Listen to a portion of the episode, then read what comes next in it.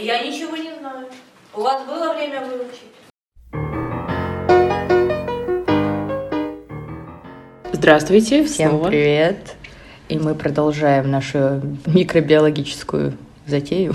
Да, теперь мы будем говорить о физиологии бактерий. В прошлый раз была морфология. Если вы ее не послушали, то послушайте. А начнем мы с типов питания, потому что все мы любим поесть Да, и бактерии Вся тоже. жизнь еда. И у бактерий галофитный тип питания. Это значит, что они едят простые вещества. В свою очередь они делятся на автотрофов и гетеротрофов. Трофы это как э, его особо ничего не... Ну, как бы углерод, вот его надо добить, добыть органические молекулы.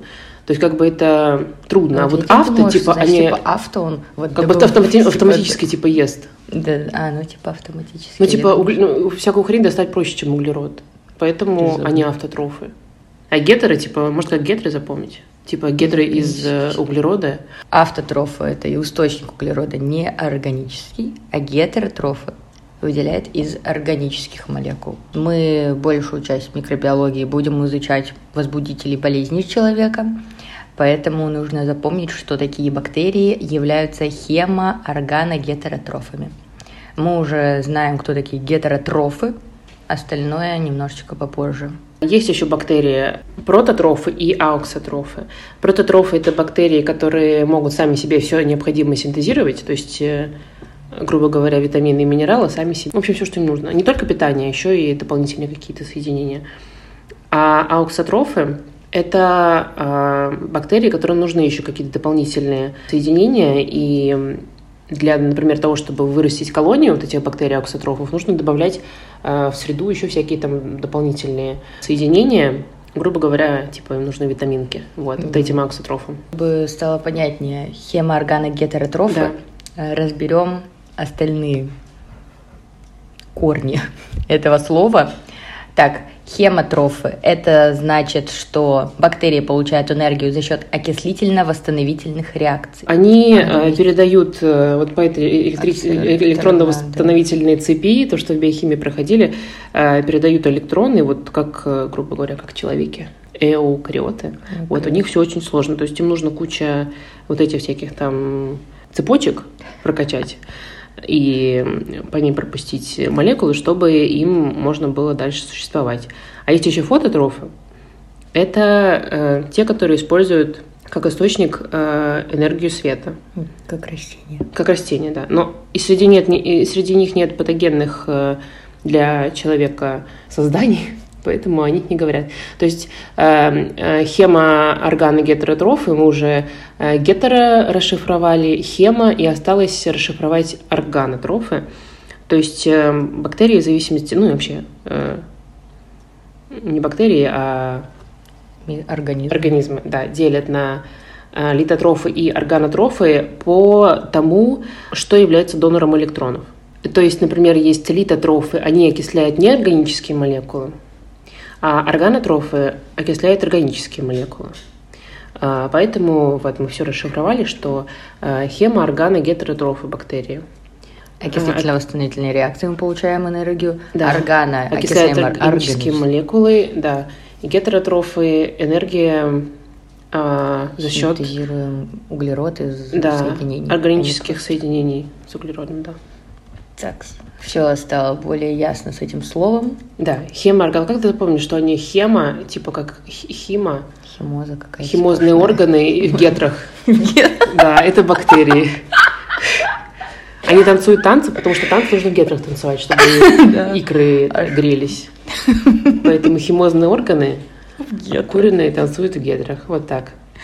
А те, кто не танцует, те не патогенные. Не патогенные, поэтому они не танцуют, потому что у них такой веселухи нет, как возбуждать заболевания. Ой, я обожаю эту, эту рубрику. Рубрика, да. Отъезжаем вместе. Так вот, перейдем к воздуху. Ned and Chill.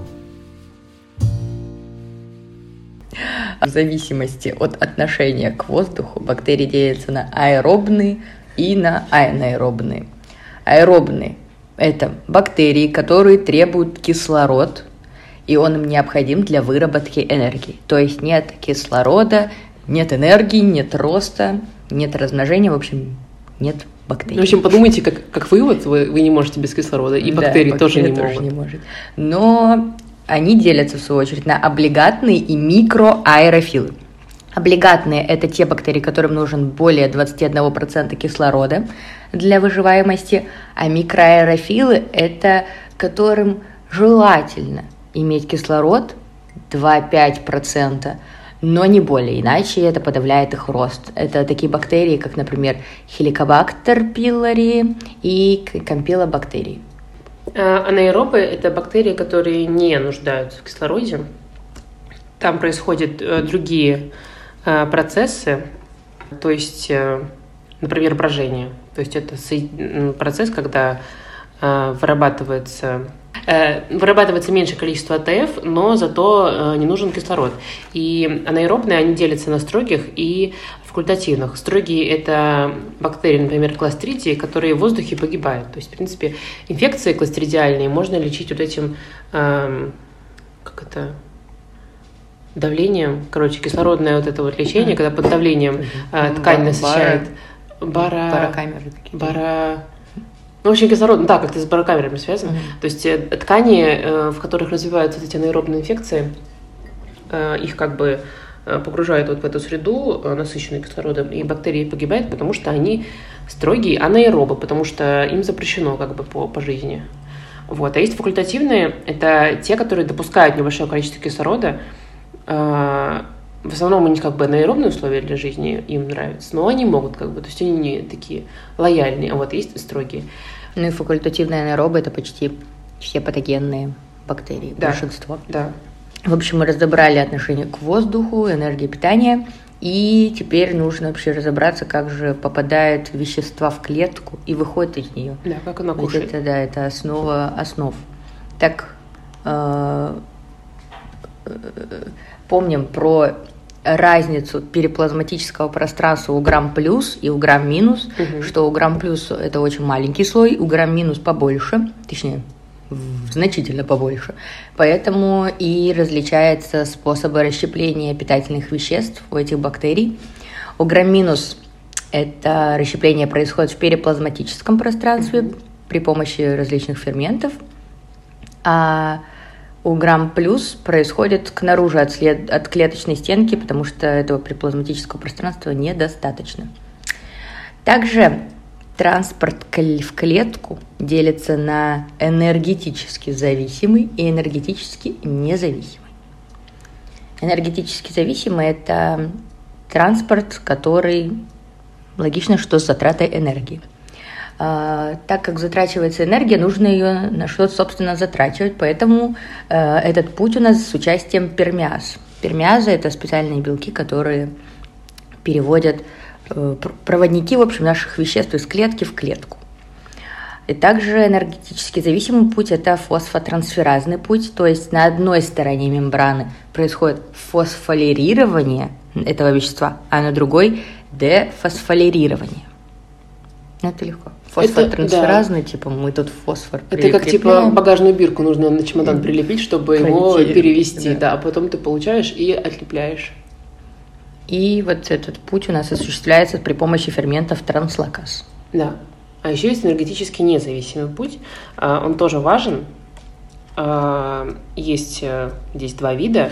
Пассивная диффузия и облегченная диффузия.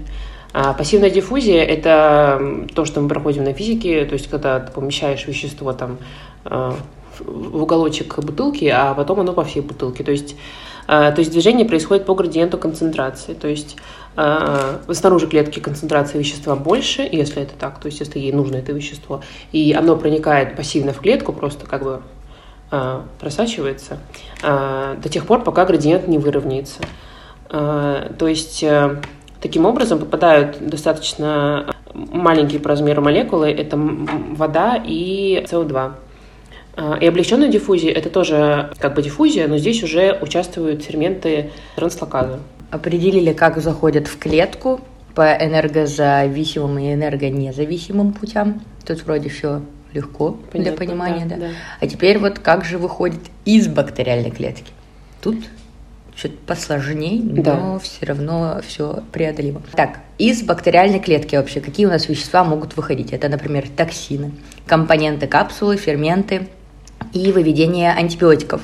Для каждого это- из этих веществ есть свой путь. Мгм. Начнем мы с фосфотрансферазного пути. Это вот тоже с отсоединением и присоединением фосфора. Такой путь характерен для составляющих пептида гликана. Следующее – это молекулярные насосы. Это помпы, которые состоят из специальных белков.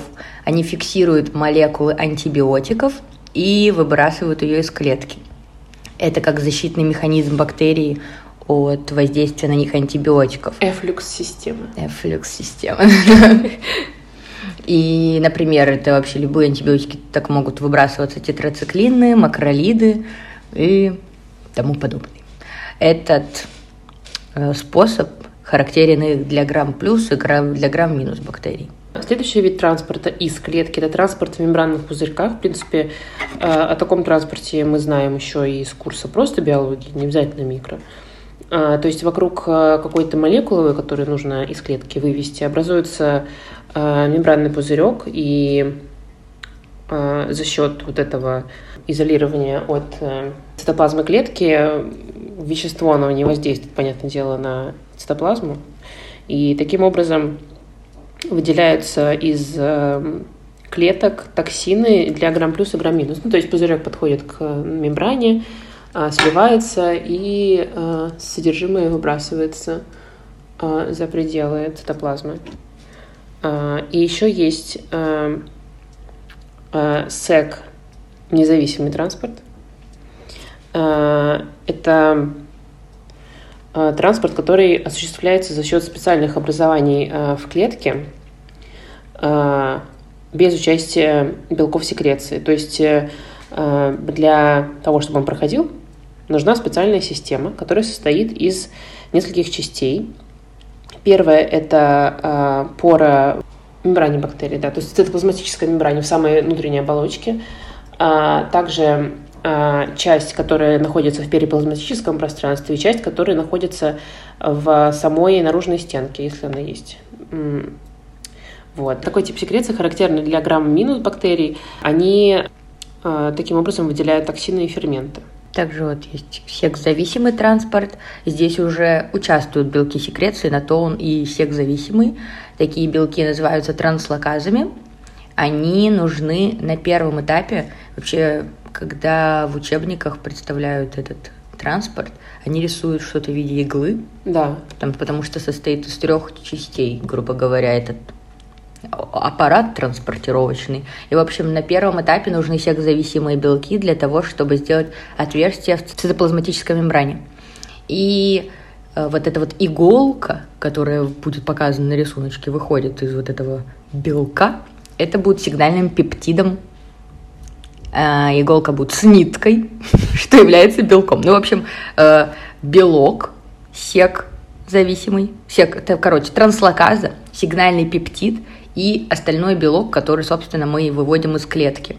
Потом вот этот вот белок отщепляется и, и идет в свободное плавание. То есть, короче, мы его выводим из клетки. То есть огромная молекула, которая в себе содержит уже и то, что мы выведем, Да. и кусочек э, этой молекулы – это цепочка, которая сама и станет этим туннелем. Да. То есть он сам себе делает э, э, туннель и сам через него выходит. Все самостоятельно. Помню, на экзамене всем говорят, не надо говорить, что вы знаете пять путей транспорта, вы знаете несколько. Несколько, потому что на самом деле их больше. И, Да, и конкретные, при- конкретные цифры лучше не называть. Да, да, да, все так вот относительно. Да, да. Микробиологии у нас.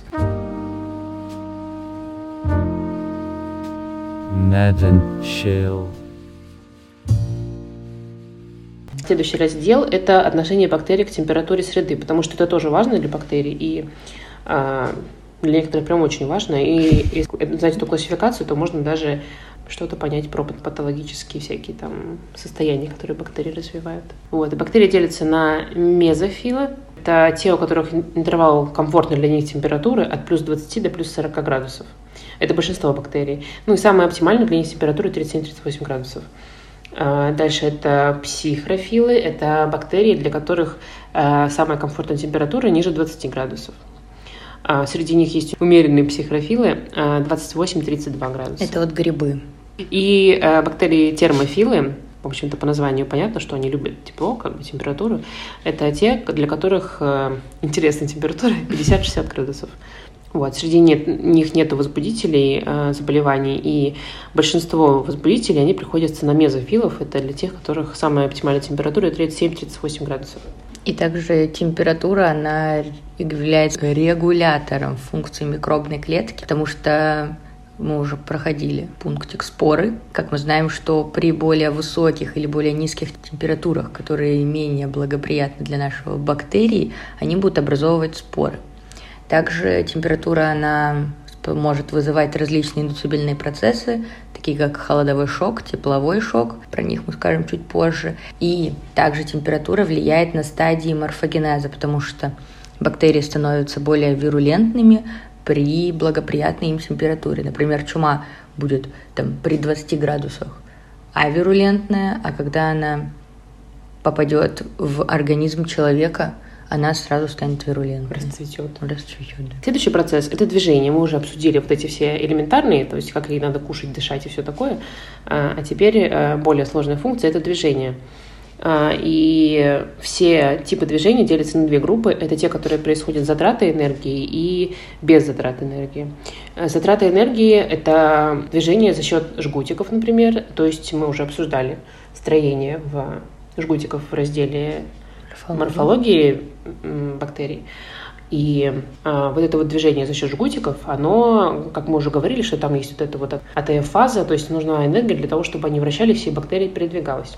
Также у бактерий без клеточной стенки движение может происходить за счет сокращения нити цитоскелета, то есть она вся как бы такая двигается, у нее нет там какого-то вот этого а, пропеллера, она двигается за счет самой себя. И есть, например, спирохеты, то есть это микроорганизмы, они а, передвигаются за счет сократительных фибрил. То есть они как пружины сокращаются, вот так вот двигаются. Также есть движение без затрат энергии, связанные с органоидами движения. А, Это, например, незавершенный фагоцитоз, когда клетка организма человека, там лейкоцит какой-нибудь, например, он захватывает бактерию, чтобы ее переварить, нейтрализовать, а макрофаг скорее, да, чем лейкоцит, ну, конкретнее, вот. И когда бывают такие бактерии, которые, у них есть э, такие штуки, они делают так, что они не перевариваются, они эти лизосомные э, пузырьки разрушают, и вот так вот в, внутри макрофага путешествуют по организму. И еще там больше всего повреждают. Трансцитоз – это когда микроб проходит через клетку без ее повреждения, без ее гибели, вернее. То есть он э, прям проникает, и с одной стороны на апикальной, например, стороне, и на базальной выходит. Когезия – это движение, когда микроб прилипает к клетке организма и с ней вместе двигается. Например, хламидия может прилипнуть к сперматозоиду и на нем передвигаться. И инвазия – это проникновение в клетку с помощью ферментов. Бактерии делятся на облигатных внутриклеточных паразитов и факультативных. Это что это значит? Облигатные – это те бактерии, которые могут только расти и размножаться внутри клеток организма хозяина. То есть вне клетки она вообще не дееспособна, потому что у нее не развита синтетическая способность к выработке энергии. Такими паразитами являются хламидии, рикетсии, эрлихии и анаплазмы.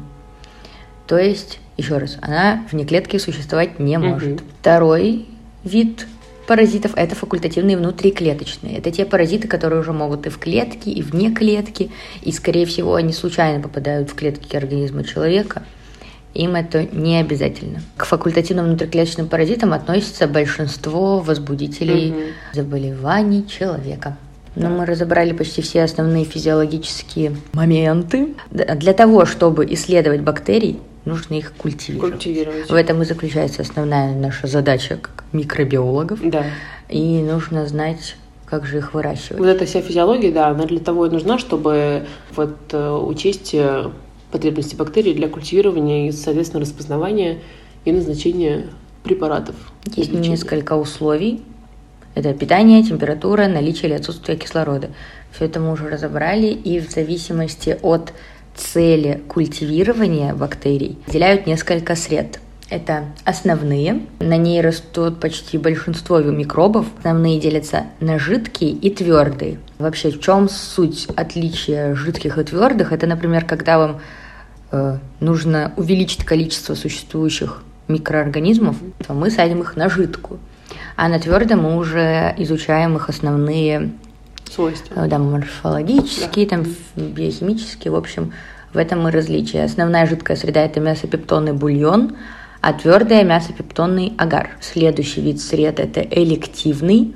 Он нам уже нужен для того, чтобы вывести, например, какой-то особенный микроорганизм, потому что мы подбираем среду вот именно для- по его, короче, параметрам. Да, то есть в Москве у нас может быть несколько видов бактерий, а мы хотим вывести именно какую-то определенную, поэтому мы подбираем те э, условия, которые, да, будут ей наиболее удобны. Да, это вот, например, возбудитель туберкулеза, он супер требователен к питательным средам, поэтому мы добавим в эту среду картофель, глицерин, яичный желток, ну и различные там специальные второстепенные компоненты. И третья среда диагностическая – это дифференциальная. А На ней мы изучаем ферментальную активность бактерий. А, Это, например, среда ГИСа, это среда с углеводами и сразу с индикаторами. На ней мы будем исследовать сахаролитические свойства микробов. Это, например, одна бактерия там, синтезирует, может синтезировать из глюкозы какие-то второстепенные продукты, а другая не может этого делать. И на этой среде станет ясно, кто сотворит что-нибудь с углеводами, а кто нет. И, в это- ну, и сразу мы увидим различия. Еще нужно знать два понятия – чистая культура и колония. Чистая культура – это популяция бактерий одного вида или одной разновидности, выращ- выращенная на питательной среде. То есть это э, Клоны. Да, клоны одной бактерии, которые мы очищали, очищали, и в итоге у нас вот э, один э, вид э, на одном месте конкретно вырос.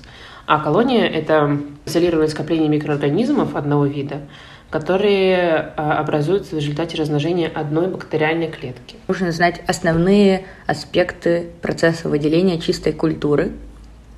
Они делятся на несколько этапов. Это получение изолированной колонии из исследуемого материала. Мы готовим мазок, окрашиваем по грамму и микроскопируем.